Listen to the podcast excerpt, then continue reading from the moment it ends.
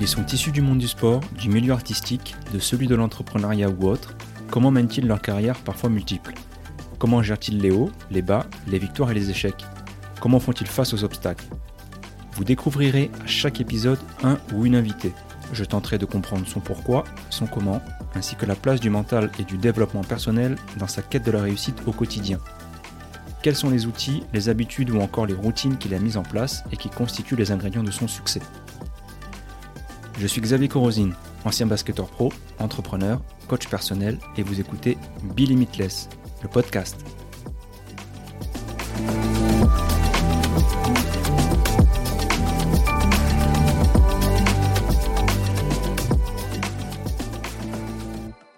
bonjour à tous. Aujourd'hui, je suis avec euh, un sportif, sportif de haut niveau, basketteur professionnel, Nicolas Lang, qui est international français.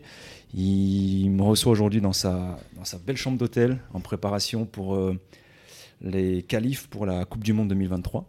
Donc, Nicolas, déjà, merci de, de me recevoir. Avec plaisir, Xavier. On s'est s'est croisés longtemps sur le terrain. On a été coéquipiers, presque coéquipiers à Chalon. Parce que tu étais encore jeune en centre de formation. On va pas trop le compter, ça. On va pas trop le compter. Et euh, coéquipier réellement pendant une saison au Paris-le-Valois. Voisin. Voisin, en plus. C'est vrai. Ouais. 2000, euh, saison 2014-2015. Exactement. Donc, euh, pour ceux qui ne te connaissent pas, je vais te laisser te présenter, si tu veux bien. Pas de souci. Alors, moi, je m'appelle Nicolas Lang. J'ai 32 ans. Avant toute chose, je suis marié et père de, de deux enfants. Euh, accessoirement, je suis joueur de basket professionnel, donc c'est mon métier. J'ai joué à Chalon-sur-Saône, à Paris-le-Valois, donc avec toi, à Lasvel, à Lyon, et ensuite à Strasbourg. Et depuis trois ans, je vais entamer ma quatrième année, je suis à Limoges. Euh, à côté de ça, en plus de ça, je, je suis étudiant à Grenoble École de Management sur un, cursus de cinq ans. J'ai déjà fait deux ans, il me reste encore trois ans dans un programme grande école. Et à côté de ça, j'organise aussi des, des, camps de basket euh, l'été pour, euh, pour les, les, jeunes basketteurs. Et euh, voilà, j'ai encore plein d'autres projets à réaliser qui vont, je pense, prochainement voir le jour. Ok, super. Donc tu as une vie, on va dire, bien, bien chargée. déjà, le basket, qu'est-ce qui t'a amené à, à, ce sport? Mes parents. Mes parents ont tous les deux joué au basket. Euh, je me souviens vraiment les, les, trajets pour, avec mon père pour, pour aller voir ses matchs. Alors, il a, il a, il a fait un peu de probé, on va dire probé de l'époque, mhm. euh, qui n'était pas forcément professionnel. Mhm. Mais euh, ça, je ne l'ai pas connu à ce niveau-là. Mais sur les, les, petits niveaux en fin, de, en fin de carrière, je me souviens aller voir les matchs le samedi soir, rester dans la salle tard, pouvoir jouer. Donc voilà, c'était vraiment ça. Je pense côtoyer des, des gens qui aiment, qui aiment un sport. Clairement, ça te pousse à, ça te pousse euh, à le pratiquer pour, euh, pour peu que tu sois un peu doué là-dedans en plus. Donc, euh, donc clairement, c'était mes parents avant toute chose. C'est vrai, que, vrai que ça aide. Et, et qu'est-ce qui t'a plu après dans le, dans le, basket en particulier? Tu te souviens de quelque chose qui t'a tiré plus qu'un plus qu'un autre? Non, ça a toujours été, je pense, le shoot. Enfin, voir tes progrès. Mm. au début, bien sûr, c'est très compliqué. J'ai eu des. Je me souviens quand je commençais le basket, j'étais tout de suite avec des, des, c'était un petit club, donc il n'y avait pas forcément euh, une équipe par catégorie. Donc j'ai très tôt été avec des gars qui avaient 3 ou 4 ans de plus que moi. Et je pense que j'ai peut-être mis un an à marquer mon premier panier quoi, en match. et à l'entraînement, j'ai pas dû en marquer plus que ça. Donc euh, clairement, c'est ça a été dur dès le début, mais euh, à force de, de, persévérer, travailler, moi, ce que j'aimais beaucoup, c'était vraiment aller avec mon père tout seul à la salle et, mmh c'est des moments, euh, tu vois, entre père et fils que, qui n'ont qui, pas de prix. Et, et puis derrière, te voir progresser et passer des, des étapes, c'est encourageant. Mm. Pour, les, pour les gens qui ne te connaîtraient pas, euh, il faut dire que ta qualité première, c'est le tir, l'adresse, euh, à trois points. Donc on, dit dans le, dans le jargon que tu as un, vrai poignet, un vrai bras. Donc c'est important aussi à, savoir. C'est L'adresse, euh, c'est une qualité qui se développe quand même de plus en plus, mais ça reste, euh, vous restez quand même euh, des espèces assez, assez rares. Et même si on le voit aux États-Unis avec Stephen Curry qui, qui a apporté une toute autre dimension à l'adresse, notamment de très très loin, il, a, il a changé le jeu, on peut, on peut le dire, je pense, sans trop d'hésitation. C'est vrai que c'est c'est ta caractéristique principale, c'est aussi celle-là qui, qui aujourd'hui t'a amené à être en équipe de France. Ouais, bah c'était la tienne aussi. Donc tu, peux en parler. ouais, non, clairement. C'est pour ça que je. Oui. Et souvent les gens se demandent si t'es né à droite, si, si, si on le devient. Mm, mm. Au final, j'ai même pas la réponse. Tu vois, je pense que j'ai toujours été plutôt à droite, mais au final, euh, bah, comme tu es à droite, tu as envie d'en faire plus, tu as envie de continuer à, à, te développer et finalement, bah, tu travailles plus que les autres. Donc au final, tu sais même pas vraiment si si, enfin moi je suis vraiment partisan du, euh, du, du, fait que tu peux vraiment progresser dans tout. et je suis quasiment, j'ai vu des, des, joueurs qui n'étaient pas du tout à droit au début à force de travail euh, devenir très très adroit. Mm. Donc euh, honnêtement je pense que c'est plus du travail que, que de, que de l'inné. Mais, mais au final je peux pas vraiment te dire. Et oui c'est clair que c'est ma, c'est ma caractéristique, c'est ça ce qui m'a permis d'être pro. alors des fois ça peut aussi te, on peut te mettre un peu dans une case. Euh, des fois, j'ai essayé d'être, de, de, sortir de cette case, mais au final, c'est déjà, ça fait quelques temps quand même que j'ai arrêté de me battre avec ça, et que voilà, c'est mm. comme ça. Je, c'est, une qualité, je l'accepte, et c'est pas pour ça que tu peux rien faire d'autre à côté. Mais euh, je pense qu'on est toujours un peu à, à regarder les points faibles d'un joueur au lieu de, de, de, voilà, de regarder son point fort et d'essayer de progresser là-dessus. Mm. Donc euh, moi j'ai eu la chance de tomber sur des personnes qui m'ont sans cesse poussé à, développer ce point fort, à continuer à l'améliorer, tout en me disant écoute, essaye en plus de développer ton jeu d'une autre façon parce que tu pourras sûrement en avoir besoin un jour, même si ton entraîneur actuel ne compte pas forcément sur toi euh, sur cet aspect du jeu-là. Peut-être qu'un jour tu vas avoir un entraîneur qui, qui voudra t'utiliser sur le shoot, mais aussi sur euh, des autres situations. Et au final, c'est vrai que depuis que je suis à Limoges, c'est exactement ce qui se passe et je suis très content d'avoir euh, travaillé tout ça dans les années où je n'en avais pas forcément besoin. Ouais, ouais c'est vrai que toi, en plus, tu as un, parcours de, de, carrière, un cheminement qui, où bah là, tu intègres l'équipe de France, on va dire, sur le tard, même s'il n'y a pas vraiment de, de bah, de, de, chemin parfait. Chacun a son chemin, mais c'est vrai que tu première sélection c'était à 30 31 je dirais. 31. Ouais. Et 30 euh, ans, 30 ans. 30 ans. Ouais. Donc c'est quand même relativement tard. C'est aussi quelque part une, la récompense du travail parce que je sais et c'est ce qui me plaît chez toi, c'est que tu es un acharné de travail et ça m'a toujours, euh, ça m'a toujours euh, impressionné puisque même très très jeune, tu as toujours, je t'ai toujours vu à la salle. Mmh. Tu étais là avant, tu restais après.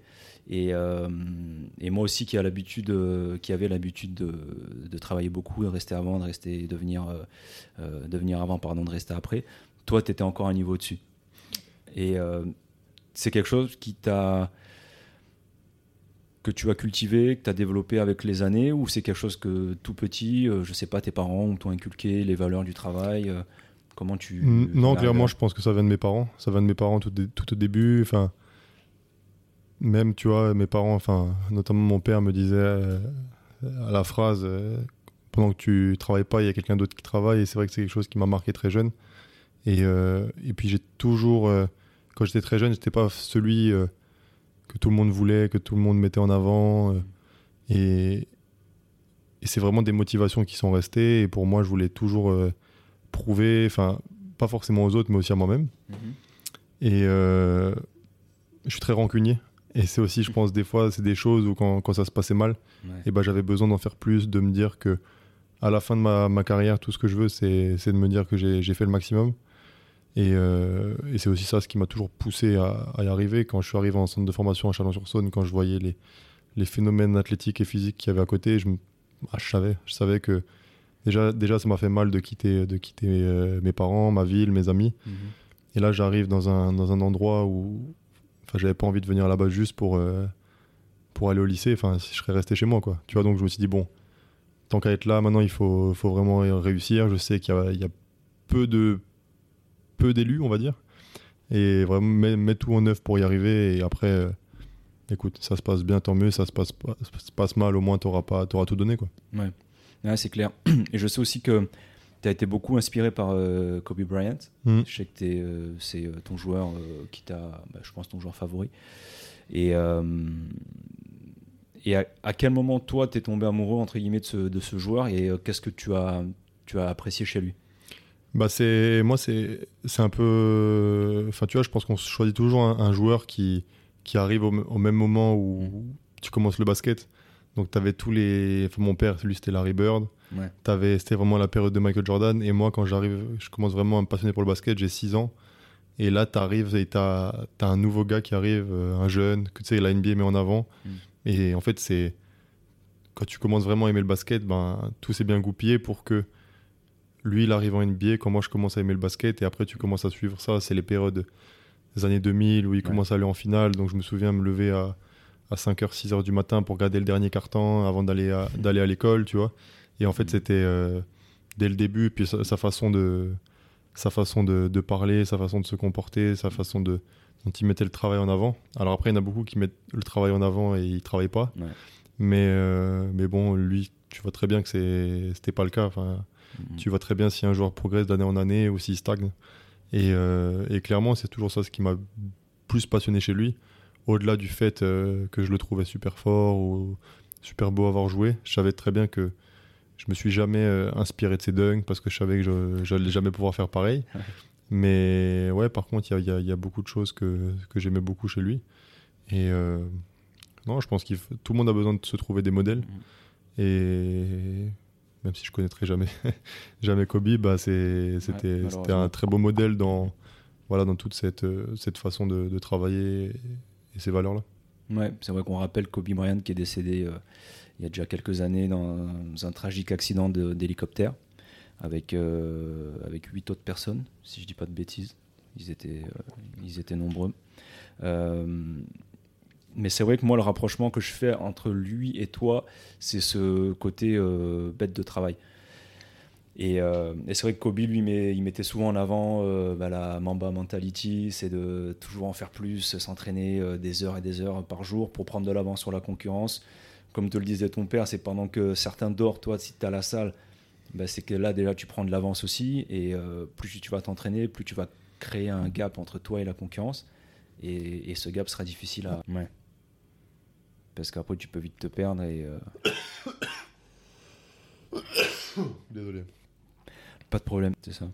Donc là, c'est à ce moment-là que tu as commencé à, tenir compte des aspects euh, nutrition, sommeil, récupération et leur attacher plus d'importance Ouais, ah mais je pense que je m'y suis mis quand même très tard. Je pense plutôt quasiment à, à la trentaine. On va dire passé 25-26 ans, j'en ai déjà parlé. Enfin, le sommeil, c'est quand même arrivé plus tard. Tu vois, je trouve qu'on parlait de la nutrition depuis un petit bout de temps. Mais vraiment, ce que je sais sur le sommeil maintenant, j'aurais aimé le savoir plus, tôt. Euh, sur la nutrition, ben. Écoute, je, fais ce que je peux, j'essaie de m'améliorer. Enfin, tu vois, c'est ça, j'essaie pas d'être parfait, j'essaie juste de m'améliorer d'année en année. Mais au final, je pourrais manger du mieux possible. Mhm. Je serais pas forcément heureux, quoi. Tu vois, j'ai besoin aussi de moments avec. Euh, la famille, les amis. Euh, j'aime, j'adore le vin. Euh, j'aime, j'aime bien manger. Enfin, tu vois, donc c'est toujours trouver ce juste milieu entre ce qui te correspond et, et, la perfection, on va dire. Ouais, mais c'est bien parce que tu parles déjà de, du côté familial, repos, perso. Comment toi tu arrives à faire la part des choses entre le, l'entraînement? Je, pense surtout à l'été où c'est la période où en général, tu fais la différence. Euh, quand je dis tu, je parle des joueurs en général. C'est là où tu vas mettre en place des, des camps d'entraînement pour, travailler sur ton jeu, puisque pendant les saisons, c'est plus compliqué. C'est plus de l'entretien pendant la saison et pendant l'été, tu peux te faire mal. Tu n'as pas de match, tu n'as pas de compétition. Ou si tu as des compétitions internationales, en tout cas quand tu es off, tu peux vraiment euh, taper dedans. Euh, mais dans ces moments-là, est-ce que, enfin, comment en tout cas tu t'organises pour pas être un, un, gym rat comme on dit, un, rat des salles et qui passe son temps là-bas et au détriment de, sa vie de famille. Puisque maintenant, tu es père de, de, deux garçons. Comment tu t'organises? Bah, Je me prends quand même beaucoup moins la tête qu'avant. Avant, c'était. ce qui est bien, c'est que quand j'étais comme ça, toujours vouloir jouer au basket, et eh ben, j'étais euh, j'étais pas, pas encore papa. Maintenant, je sais qu'au final, euh, il faut que je sois. Je, pense qu'il faut que je sois assez épanoui dans ma vie pour être bon sur un terrain. Et si je passais tout mon été à la salle, bah ok, j'aurais l'impression d'avoir bien travaillé. Mm. Mais je, je, je, sais maintenant avec l'expérience que déjà je serais fatigué avant d'entamer la saison. Mm. Je sais que mentalement je ne tiendrai pas la saison entière. je sais que ma, ma vie de famille bah, serait. Enfin, je serais pas épanoui dans ma vie de famille et du coup, euh, je pourrais pas être bon sur le terrain. Donc, c'est vraiment toutes ces choses que j'ai appris à prendre en compte et que maintenant j'arrive à.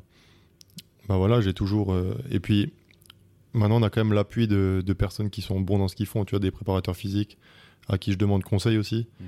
euh, des kinés, des médecins. On a un très bon staff médical à Limoges euh, où je leur demande toujours euh, quand est-ce qu'il faut, quand est-ce qu'ils pensent, combien de jours de repos je dois prendre directement à la fin de la saison, quand est-ce que je dois reprendre. Mhm. Donc tu vois, je me tourne beaucoup plus vers des personnes, personnes qui sont qualifiées dans leur domaine. Et ce que au début de ma carrière, bah, j'avais pas forcément. Donc c'était un peu que sur du. Bon, j'ai lu un truc, je vais essayer de le faire cet été. Enfin, tu vois, c'était un peu même en, en préparation physique. Euh, acheté les, les magazines de, de musculation. Tu vois, je prenais le premier circuit training Ouais. et je le faisais parce qu'on n'avait pas forcément un prépa physique. Alors que maintenant, c'est un truc, tu te dis, ça te semble inconcevable Ouais, pour, un, clair. pour un sportif de haut niveau. Et tant mieux parce qu'au moins, euh, au moins maintenant, je, je, je, je- je sais que je, je, je ne sais pas tout et Mm. au moins, je m'appuie sur euh, ce que chacun sait faire de mieux. Ouais, mais c'est une approche euh, de travail intelligente. Comme tu disais tout à l'heure, euh, ouais, c'est ça. C'est une approche intelligente, intelligente et, et comme tu dis, tu peux pas prendre euh, le premier programme qui vient et le faire, il sera certainement pas adapté à ton physique, à, à ton activité sportive aussi, puisque voilà, chaque sport a ses spécificités, que ce soit de l'explosivité, de la puissance, etc. Donc, donc euh, on voit qu'il y a une vraie évolution. Cette évolution, elle a été alimentée par des prises de conscience, par des échecs. Euh, quel, est, a été, toi, le process de dire à un moment donné, euh, ça, il faut que j'arrête, il faut que je, faut que je change? Je pense pas c'était forcément par rapport à des échecs parce que clairement, j'ai eu, euh, surtout quand tu es, un peu câblé comme moi, j'ai eu beaucoup, beaucoup d'échecs. Mais, mais je pense que c'était, tu vois, au fur et à mesure, simplement d'une année sur l'autre, essayer de progresser là-dedans. Bon, allez, cette année, je vais essayer de progresser sur la nutrition. Cette année, je vais essayer de progresser sur le sommeil. Cette année, je vais essayer de progresser dans, euh, mentalement. Enfin, tu vois, euh, j'ai aussi commencé à travailler avec un, un psychologue du sport qui, qui m'a beaucoup aidé, euh, quelqu'un qui s'appelle Julien Souton qui est dans le cognitif. Ouais. Ça, c'était quelque chose que j'ai découvert seulement il y, a, il y a deux ans. Si j'avais connu ça il y a dix ans, écoute, je sais pas. euh, Enfin, j'essaie de pas y penser parce que je pense que j'aurais été bien meilleur, tu vois. Ouais. Mais euh, au final, au- au-delà du fait, je me suis pas forcément pris un mur pour vouloir m'améliorer. Tu vois, même là, je sors de deux bonnes saisons, mais j'ai quand même envie de vouloir m'améliorer, vouloir passer un, passer un cap parce que pour moi, à partir du moment où tu, où tu, tu restes sur ton niveau, bah, tu stagnes pas, tu descends en fait. Parce que tu as toujours des, des gens derrière qui poussent. Et, euh, et je sais pas, je pourrais pas être heureux si. Des fois, j'ai tellement de projets que je, je dis à ma femme ah, là, je suis, je suis surbooké, il faut que je me calme, faut que j'arrête. Mais en fait, dès que tout s'est stoppé, dès que tu plus de challenge, tu te dis oh, en fait, je m'embête quoi. Il faut que, Ouais. faut que ça reparte en fait. Tu vois. Ouais, c'est cet esprit de compétition qui. Ouais, enfin même c'est même compétition contre, contre soi-même au final. C'est juste euh, j'ai Mhm. besoin d'être occupé et, et, et je, et je fais les deux meilleures saisons de ma vie alors que j'ai deux enfants, que j'ai repris les cours, que j'ai mes camps. Enfin tu vois, je, je suis sûr, honnêtement, il y a des moments où je sais pas comment je fais parce que et tu vois j'ai pas envie non plus de me coucher tard parce que le sommeil Ouais, ça c'est très important. J'ai quand même envie de voir mes amis. Donc il y, a Mhm. des- il y, il y, des- il y a des semaines où bah, tout à, à l'heure près c'est c'est c'est bouqué tu vois. Ouais, Mais, euh, mais au final, c'est, je pense que je suis, c'est ce qu'il me faut. c'est ton équilibre. Hum, clairement. Donc ça veut dire qu'en amont, toi, tu es quelqu'un de, qui, j'imagine, qui organise ses semaines, ses journées. À quel point tu es, précis et méticuleux dans l'organisation euh, j'aimerais l'être beaucoup plus. Ouais. J'aimerais l'être beaucoup plus. Mais au final, ça ne dépend pas que de moi. Tu connais dans le basket, euh, Mm. on te dit entraînement à 10 heures euh, euh, dans 3 jours. Euh, ça peut changer la veille, on peut te le mettre à 13 heures. Mm. Euh, quand on te demande euh, dans 15 jours euh, comment va- vont se passer l'entraînement, on part quand en déplacement, bah, généralement, bon, bah, on ne sait pas, ça dépend de ci, de ça. Et ça, au final, pour quelqu'un comme moi, c'est compliqué et ça me prend beaucoup la tête. Ouais. Et, euh, et notamment, en plus, avec les, les études ou des fois quand il faut mettre des cours, euh, ou alors quand j'ai des, des- des appels téléphoniques pour mon camp de basket, des trucs comme ça, et qui te... une personne lambda qui est dans le, le vrai monde du travail, et bah pour, pour eux, ça semble inconcevable qu'un mois avant, tu peux pas savoir si, si on peut s'appeler euh, à cette heure-ci, tu vois. Et j'étais tout le temps à, à devoir dire non, mais ça dépend de l'entraînement, je sais pas encore quand sera l'entraînement. Tu passes un peu pour un rigolo des fois. C'est vrai. Mais voilà, donc j'ai- je me prends un peu moins la tête là-dessus. J'essaie d'expliquer aux gens que j'ai une vie particulière, que ça dépend pas de moi, parce que moi, clairement, si ça dépendait que de moi, bah, tout, serait, tout serait calé sur les, les- les trois prochains mois. Mm. Euh, donc voilà, mais j'essaie de, de mettre de l'eau dans mon vin, on va dire. Ouais, bah, je pense que c'est important, surtout comme tu le dis, c'est des choses que tu maîtrises pas. Donc, euh, c'est. Euh, T'auras beau rager ou perdre de Mm. l'énergie là-dessus, tu pourras pas, tu pourras pas changer les choses. Mais c'est un trait de caractère euh, et de personnalité, euh, la rigueur, que tu appliques là dans ton quotidien, dans la gestion de tes plannings, et que tu retrouves aussi dans ton jeu ou dans ta préparation au quotidien. Ouais, ouais, ouais. Après, euh, tu vois, je sais aussi que si je, si je voulais tout, tout faire à 100%, eh ben, je suis conscient que si tu veux vraiment faire une chose à 100%, il faut, il faut vraiment prendre le temps. Et ça, pour moi, c'est le basket. C'est là-dedans où, euh, même si j'ai des projets à côté, euh, mon métier, c'est le basket, ça passera avant toute chose. j'ai jamais, euh, jamais arrêté de faire mes shoots après l'entraînement parce que j'avais un cours, parce que j'avais un, euh, un autre projet à côté. Donc clairement, le basket, ça passe avant toute chose, mis à part la famille, bien sûr. Ouais. Mais euh, ça passe avant tous les autres projets. Et du coup, on va dire que les études et les autres projets, bah, je, je le fais bien, j'essaie vraiment de me caler. Mais ça passera jamais avant le, le basket pour l'instant. Ouais. Euh, clairement, un jour, euh, ça va, on va switcher. Ouais, Le- quand j'arrêterai le basket, bah, c'est d'autres projets qui passeront avant. Mais pour l'instant, c'est comme ça. Et, euh, et même pour les cours, je, je vise pas, je veux pas être major de promo, quoi. Tu vois, je sais que je mets, je mets pas assez d'efforts et je mets pas assez de, de temps pour l'être parce que j'ai le basket à côté, tu vois. Ouais. Mais, mais ça m'empêche pas de faire les, les efforts pour réussir et pour à la fin, j'espère avoir le diplôme, quoi. Ouais, mais je doute pas de, la capacité que tu as à t'organiser et à faire le travail. Je, je doute, pas que, que ça serait une réussite. Euh, tu parlais tout à l'heure de, de t'améliorer, de te. Voilà, tu disais je veux progresser sur tel aspect de ma vie euh, ou de mon jeu. Comment toi tu te, tu te fixes tes objectifs? Est-ce que c'est des objectifs que tu fixes euh, par rapport à la saison qui vient de s'écouler et aux choses que tu veux améliorer? Euh, voilà, c'est quoi ton, on va dire ton, ton mode opérationnel? Bah avant, j'étais beaucoup dans les chiffres, j'étais beaucoup dans ah, ça. Enfin, t'as l'impression que euh, durant l'été, tous les jours, ah, cette année, ça va être ma saison. Cette année, euh, tu sais, j'étais beaucoup là-dedans. Enfin, j'ai- j'aimais beaucoup l'été. C'était là où tu travailles. Ouais. Et, et des fois, bon, t'arrives en novembre, tu vois déjà qu'au bout de cinq matchs, les chiffres que tu t'es fixés, ça va être compliqué parce que, enfin, pour plein de choses, quoi. Il y y a plein de raisons. Euh, maintenant, depuis que je, depuis deux ans que je, je bosse avec Julien Souton, euh, on est vraiment que dans le, que dans prendre du plaisir, s'amuser. Euh, rien de plus au final. Et Ouais. tu vois, et c'est, c'est quelque chose qui est très simple, mais c'est le plus dur à faire en fait. Parce que dès que tu commences à bien jouer, comment, voilà, au début on a commencé avec lui pendant les trois premiers mois, ça s'est très bien passé. Et au bout de, au bout de trois mois, ça se passait bien. J'étais nouveau. Ah, là, au niveau des chiffres, je suis bien, je suis Mm. bien. Et donc c'est là où il- tout le temps il faut que quelqu'un te, te recadre. Donc tu peux vite te perdre après dans tes, euh, dans tes objectifs et dans, dans l'aspect mental en fait et l'approche des...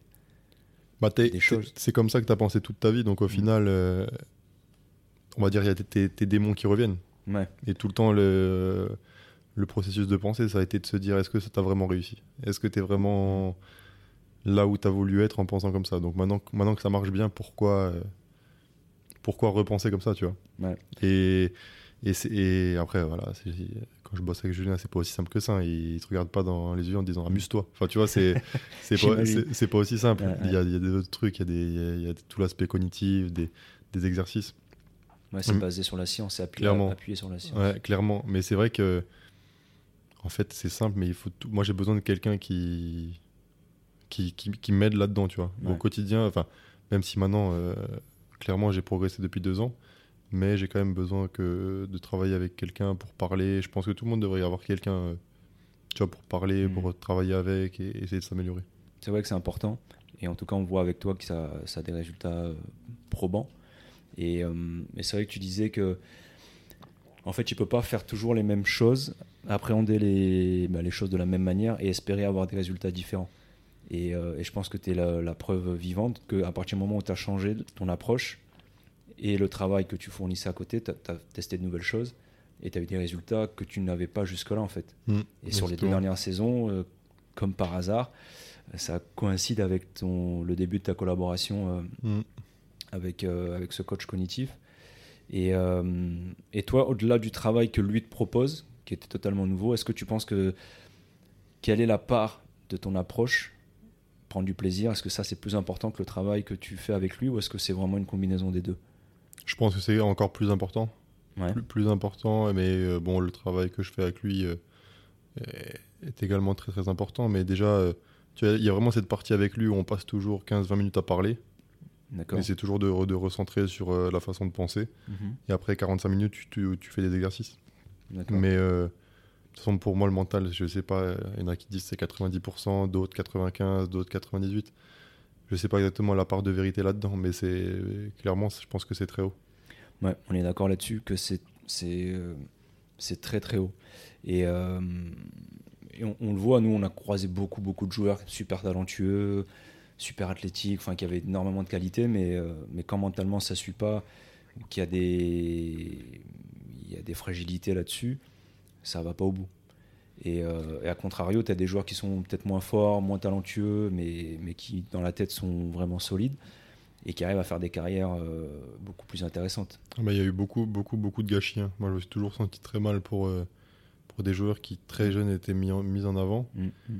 Et je me suis toujours dit comment ces mecs-là, ils, tu sais, ils ont pas fait les efforts, ils ont pas. euh, Ouais. Des fois, c'est aussi qu'ils ont pas eu les connaissances pour, tu vois. C'est souvent ça. hein. Mais je me suis toujours dit comment un mec, ben, t'étais mais, enfin, prenons l'exemple d'un basketteur, t'es là, t'es, t'es mis en avant, il y en a un qui est pas mis en avant, et c'est l'autre qui finit en NBA par exemple, tu vois. Mm. Tu regardes la télé, tu te dis, ben là, ça pourrait être moi, quoi. Ouais. Et je sais pas, et là, toi, t'es là, tu, tu vois, t'es- t'as pas réussi. Enfin, moi, honnêtement, je pourrais pas vivre avec ça, quoi. C'est compliqué. Et le problème, c'est que l'aspect mental, il est. euh, c'est comme on le dit, on- ça représente une énorme partie de, de la réussite d'un athlète, que ce soit basket ou, ou- ou autre. Et euh, il est très peu mis en avant, il est, presque pas considéré en fait. Et euh, quand tu as besoin de progresser techniquement, tu vas bosser avec un coach euh, individuel. Quand tu as besoin de progresser tactiquement, bah, tu as tes coachs, tu fais de la vidéo, etc. Physiquement, tu vas à la muscu. Mais dans la tête, il y a, pas de. Ça commence à venir, heureusement. Aux États-Unis, c'est beaucoup plus présent que chez nous. Mais, mais ça arrive gentiment. Mais c'est vrai que voilà, dans la tête, comment tu fais? Comment tu gères la pression? Comment tu gères les, difficultés, les échecs, même les réussites Parce que quand tu gagnes, quand tu commences à gagner, tu peux. Là, tu peux avoir aussi des dérives. Tu peux te sentir euh, trop confiant et retomber dans tes travers, comme tu le disais tout à l'heure. Tu peux. Voilà, il faut qu'il y ait quelqu'un qui puisse t'expliquer, te cadrer, au même titre que euh, quand tu t'es pas bon euh, dans un domaine du jeu, tu vas, tu vas travailler dessus. Et le mental en fait complètement partie. Après, j'ai l'impression que ça vient de plus en plus, mais on a, tout, on a toujours du retard, quoi. On aura toujours du retard. c'est terrible. c'est sûr. que ce soit dans la préparation physique, bah voilà, maintenant c'est c'est calé, mais tu vois bien que les clubs veulent pas forcément mettre un gros budget là-dessus. Ouais. Mm. Euh, dans la nutrition, ben ils te disent que c'est très important, mais est-ce qu'il y a vraiment des choses qui sont mises en place? Euh, Dans Bah. l'aspect mental, tout le monde sait que c'est important, mais les clubs veulent pas forcément mettre euh, un biais là-dessus. Enfin, tu vois, c'est pareil, on te dit ce qu'il faut faire, mais est-ce qu'on le fait vraiment? Ouais. Non, c'est vraiment pas simple. Et moi, je pense surtout aux jeunes. C'est euh, parce qu'après, c'est des, des questions de prise d'habitude et de routine. Et on le sait très bien dans la- dans l'aspect mental, les routines sont super importantes. Et quand tu as des routines pour tout, quand tu as une routine pour la concentration, une routine d'avant-match, de gestion du stress, euh, quand tu as des moments clés dans, la, dans ton match, si tu arrives à te rassurer, à te rentrer dans ta zone de confort grâce à des routines, euh, ça peut complètement changer bah, le cours de ton match et l'issue du match du coup, de ton équipe. Mm, Mais ça, il faut qu'on arrive à pouvoir l'inculquer aux jeunes euh, bah, dès, le plus, dès plutôt le plus jeune Bah, âge, tu quoi. vois, là, je lis le livre, un livre sur Federer, là. Et tu vois Ouais. bien que lui, à l'époque, ben, quand il était jeune, apparemment, il était fou, quoi. Enfin, tu sais, il, il jetait ses raquettes, il, il lâchait des matchs parce que mentalement, il n'était pas assez stable. Mm. Et tu vois les choses qui ont été mises en place autour de lui pour qu'il progresse là-dedans. Et tu vois maintenant le monsieur que c'est. Enfin, si on te dit que Federer, il y a un jour, il a jeté des raquettes, t'y crois pas, quoi. c'est le- c'est sûrement un des sportifs les plus calmes, les plus euh, stables. Et, C'est vrai. et c'est pas pour ça que ça bouillonne pas à l'intérieur et qu'il veut pas gagner, quoi. Mais il y a eu des choses qui ont été mises en place. Enfin, Mm. moi, la démarche que j'ai faite, alors à Limoges, on a, on a quand même eu la, la chance, c'est qu'on a un psychiatre pour l'équipe, Ah, tu super, vois. Mais, euh, mais j'ai- la première fois que j'ai connu ça, c'était à 30 ans quand même. Ouais. Tu vois, donc euh, il y a du progrès. Il y a du progrès, mais On comme dit, on va, on va y arriver dans, dans, dans, dans 10-15 ans, Ouais. alors qu'il y a des, des sports qui sont en avance, qui, qui ont fait ça en fédéral. Je te parle des années 2000. hein. Ouais, ouais. Tu vois, c'est. on va y arriver avec 30 ans, C'est 30, 30 ans de retard. hein, mais bon, écoute, c'est aussi, je pense, des fois. au- Si, si, si c'est pas, si c'est pas quelqu'un qui prend l'initiative pour toi, c'est aussi à toi, je pense, de, mettre le budget, de mettre la. Voilà. De faire des efforts je et d'aller chercher par toi-même. Parce que là, on parle de sport individuel. Je pense que dans les sports individuels, c'est aussi beaucoup plus euh, fréquent parce que justement, les mecs sont seuls, Mhm. entre guillemets, et qu'ils ont juste eux à se gérer. Et que euh, Teddy Riner, on voit qu'il est suivi depuis des années par euh, une psychologue. Euh, bah, tu parles de Federer et puis tous ces sportifs-là. Je pense que dans la natation aussi, euh, j'avais vu un sujet sur la prépa mentale de Flora Manodou. Et, euh, et justement, il expliquait ce que ça lui apportait en termes de performance, de se mettre dans un état psychologique avant les courses. Si je dis pas de bêtises, je me souviens, il expliquait que lui, euh, il aimait euh, faire un peu de muscu avant parce qu'il se sentait euh, grave Costaud. puissant. Ouais. Et, euh, et du coup, il a réussi avec de hum, l'imagerie mentale à visualiser cette, cette séance de muscu et à se remettre dans cet état-là. Et, euh, et avant chaque, euh, chaque course, il, il se remettait dans cet état et ça le. Bah, surtout Ça dans un sport comme, la natation, où au final, t'as pas forcément de, euh, de comment dire, d'imprévu. Ouais, Tu vois, au final, tu nages, ça. t'es censé mettre des œillères et aller le plus vite possible, et tu sais l'heure de la course, tu sais, enfin, tu vois. Ça, c'est des trucs, je pense, d'être vraiment, vraiment puissant au basket. Mhm. Euh, tu vois, à l'époque, je faisais beaucoup de visualisation, mais je visualisais euh, que les choses qui. les paniers marqués, des choses comme ça. Et au final, une fois, j'avais lu un livre sur le, le prépa mental de Russell Wilson, un footballeur américain, là, Ouais. Qui disait que, que c'était pas ce qu'il fallait faire, mais au final, il fallait se faire plusieurs scénarios. Tu vois aussi euh, s'imaginer Ouais. quand ça va mal et se dire, bon, qu'est-ce que je fais maintenant, tu vois. Ouais. Et c'est et c'est pour ça qu'à la base, moi, quand je, quand je commençais mal mes matchs, j'avais beaucoup de mal à, à rebondir. Alors que là, euh, c'est limite l'inverse, quoi. Enfin, tu vois, je- il Mhm. y a beaucoup de matchs où à la mi-temps, je suis, je suis pas très bon et c'est en deuxième Ouais. mi-temps où, où, où ça va, où ça va mieux. Et tu vois, à force de, de l'avoir vu, revu, revu, enfin, je suis beaucoup, beaucoup plus calme même quand ça se passe mal sur une première mi-temps. C'est ça. Parce que c'est vrai que moi aussi, je faisais la même erreur. C'est que dans ma, dans ma projection euh, mentale, je pensais aussi euh, positif. On disait pense soit Ouais, positif. Positif, ouais. Mais ça veut tout et rien dire. Et le, le jour où tu rates, Mhm. t'es pas prêt en fait à cet échec-là. Et, et tu sais pas comment réagir. Mhm. Et c'est là que tu peux perdre pied.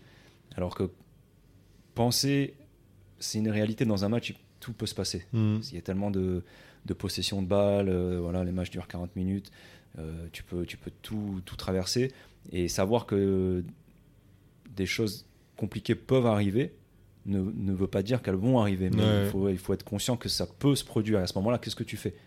Ouais, si ça arrive, t'es prêt. Et puis, tu vois, moi, il y a beaucoup de, de fois où, je sais pas, j'ai commencé à 0 sur 3 ou 0 Mm. sur 4 en première mi-temps.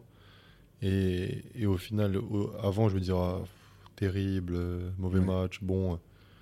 Des fois, à la mi-temps, tu vois, bon, c'est pas grave. euh, c'est un mauvais match, on passera au prochain, quoi, tu vois. C'est... Ouais, donc t'es abandonné déjà à la mi-temps. Ouais, discours abandonné, interne, ou tu te euh, prends la parasite. tête, ou tu vois, tu, tu Mm, fais mm. du ping-pong entre deux mauvaises pensées, quoi. Ouais, c'est ça. Alors que là, maintenant, c'est c'est plutôt. euh, bon, attends.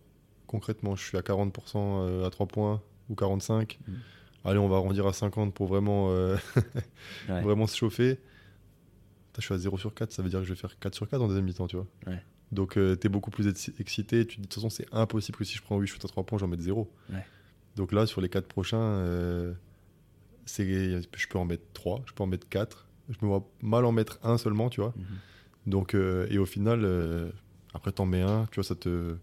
Et t'enchaînes, quoi. Ouais, ça te chauffe. Mais euh, ouais, tout ça, c'est une approche. euh, mais ça- tu vois, comme je le disais tout à l'heure, ça, ça te change ton match. Et comme c'est un sport co, ça, change aussi le, match de ton équipe euh, Mm. Par, par effet de ricochet. Mais, euh, mais c'est super important ce que, ce que tu dis, c'est que hum, tout ça, en fait, on peut le. Grâce à la prépa mentale, tu peux le, le gérer. Les moments où tu n'es pas à droit, surtout que toi, tu es un shooter, donc euh, il y a l'aspect mental, c'est presque tout. Parce que voilà, il y a des jours où tu vas mettre dedans et, Mhm. et d'autres, tu sais pas pourquoi, euh, tu, tu vas, tu vas rien, rien mettre dedans, ou beaucoup moins. Et qu'est-ce que tu fais? Est-ce que tu te remets en question complètement? Est-ce que tu dis, bon, alors, finalement, je suis nul? Parce qu'après, voilà, tu peux avoir des extrêmes aussi dans la, ta manière de réagir. alors que c'est juste. euh, Mais ça, c'était dans un livre que je l'a- que je l'avais lu sur un, sur un, voilà, un coach mental dans le baseball qui disait que voilà, il avait deux, deux types de batteurs. Il a dit regarde, euh, à droite, j'ai le batteur qui, qui a rien, rien réussi depuis deux semaines Mm. et qui là se morfond à, à vouloir euh, s'entraîner plus, tu vois, taper, euh, machin. Mm. Et t'as l'autre à côté qui est ultra content. Il a rien réussi depuis 15 jours, mais il se dit bah, ça veut dire qu'un jour, enfin, le jour où ça va tourner, Ouais, ça. ça va vraiment tourner, tu vois. Et, et ça va tourner parce que c'est comme ça. Mm. Et si tu regardes des fois, les, les- bah, regarde Stephen Curry en finale, Mm. match 5, il a fait quoi? Il a fait 0,8 à 3 points ou 0,9 Ouais. Je veux dire, au bout, au bout d'un moment, il faut être un peu humble. Si, le, si un gars comme ça, il peut faire 0,9, c'est que ça peut arriver à n'importe qui. C'est rassurant. Mais ouais, non, clairement. Et puis, euh, je veux dire, les mecs, des fois, ils ont des séries, c'est Ouais, pendant 2-3 incroyable. semaines, ils mettent plus. hein. Mais au bout d'un moment, c'est à la fin de saison que tu comptes et que tu fais les pourcentages. Quoi. C'est ça. Et pas tout remettre en question Mhm. parce que tu connais une période un peu compliquée. euh, surtout quand tu en NBA où tu joues beaucoup, même, même vous, euh, quand tu as les Coupes d'Europe, ça peut être à double tranchant. Quand tu es dans une bonne période, bah, plus tu fais de matchs, plus tu crées ton cercle vertueux, ta dynamique et t'es bien. Mais quand t'es pas bien, bah, plus tu fais des, plus t'as de matchs, plus tu risques entre guillemets de. On m'a appris, on m'a appris aussi euh, quand je quand j'étais plus jeune, bah voilà, dès que je, je shootais mal, je voulais en refaire, en Ouais. refaire, en refaire. Là, au final, des fois, c'est aussi de la- juste de la fraîcheur. C'est vrai Et, aussi. euh, et voilà, avec Julien, c'est ce qu'on se disait. On disait, écoute, cette année, j'avais eu une mauvaise période. Il m'a dit, sur les trois prochains, prochains jours, fais-en moins. Mm.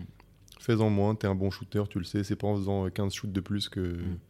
que ça va forcément tourner. Fais-en fais un peu moins, garde ta routine, mais, mais baisse peut-être un peu le nombre de répètes. Mm. Et au final, ça a tourné, tu vois. Donc, je me dis, euh, C'est clair.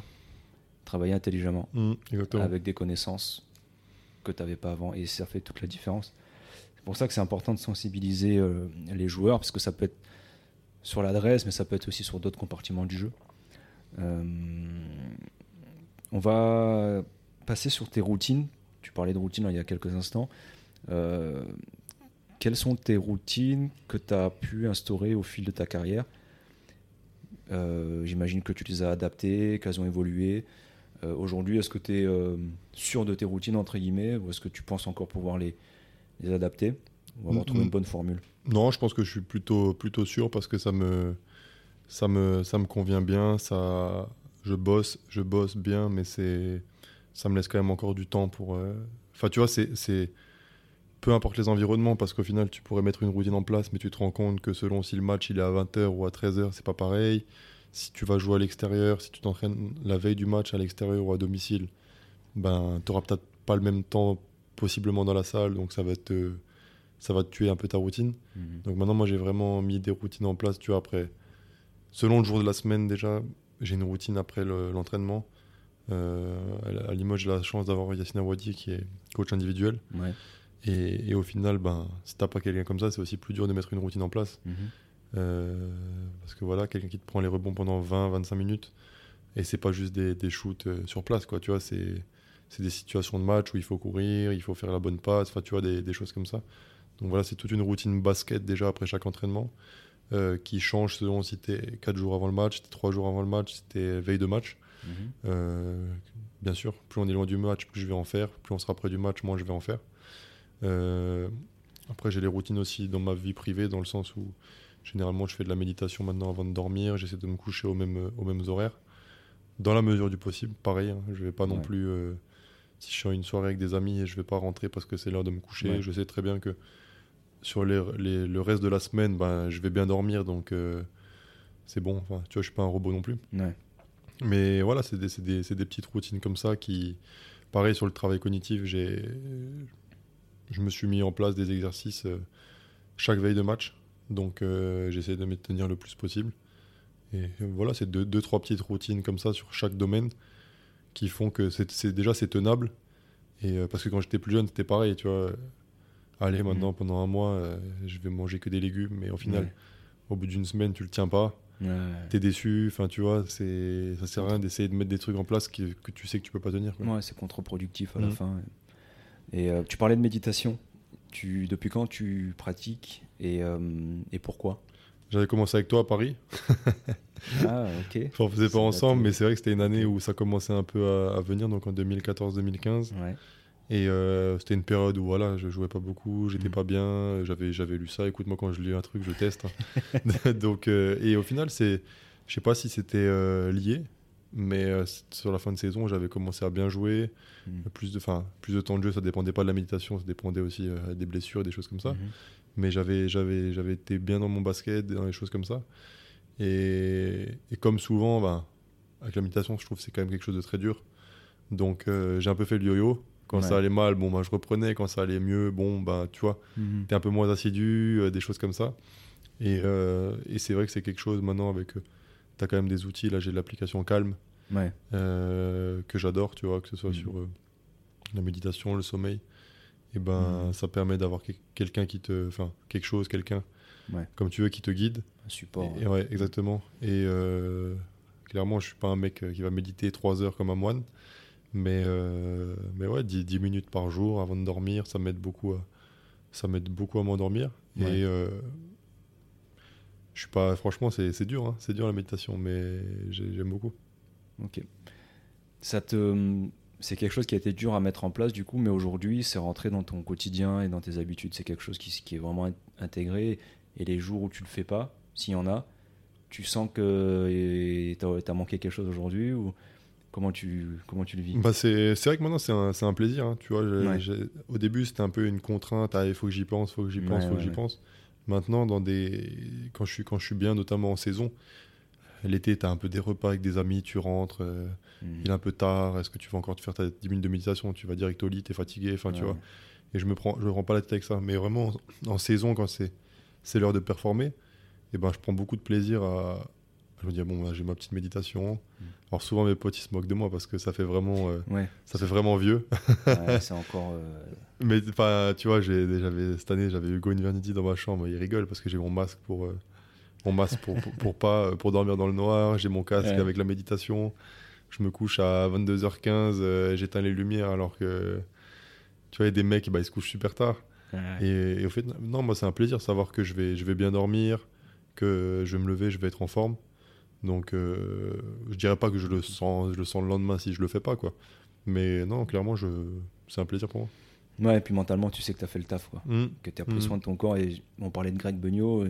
Moi, quand je suis arrivé à Chalon, il m'a une phrase qui m'a marqué, que je me souviens encore aujourd'hui, c'est que il disait ton corps, c'est ton argent. Et, euh, et c'est vrai que quand tu prends et tu abordes le basket de cette manière-là, tu sais que si tu manges mal, si tu dors pas, si tu t'entraînes comme un âne et que tu te reposes jamais, etc., euh, tu vas le payer. Ça peut être des blessures, ça peut Mhm. être euh, une carrière écourtée. Et quand tu, comme tu dis, tu décris ta routine, que tu sais que tu as fait tout ce qu'il fallait, tout ce que tu avais en, en ton pouvoir pour euh, faire du bien à ton corps, bien l'entretenir, à la fin de la journée, je pense que tu es. Oui, et puis c'est comme, comme dit, c'est un, un juste milieu à trouver. hein. Ouais. L'été, euh, l'été, je me fais plaisir. Ouais, Enfin, tu vois, c'est ou même l'année, un week-end ou des choses comme ça. On est humain. hein.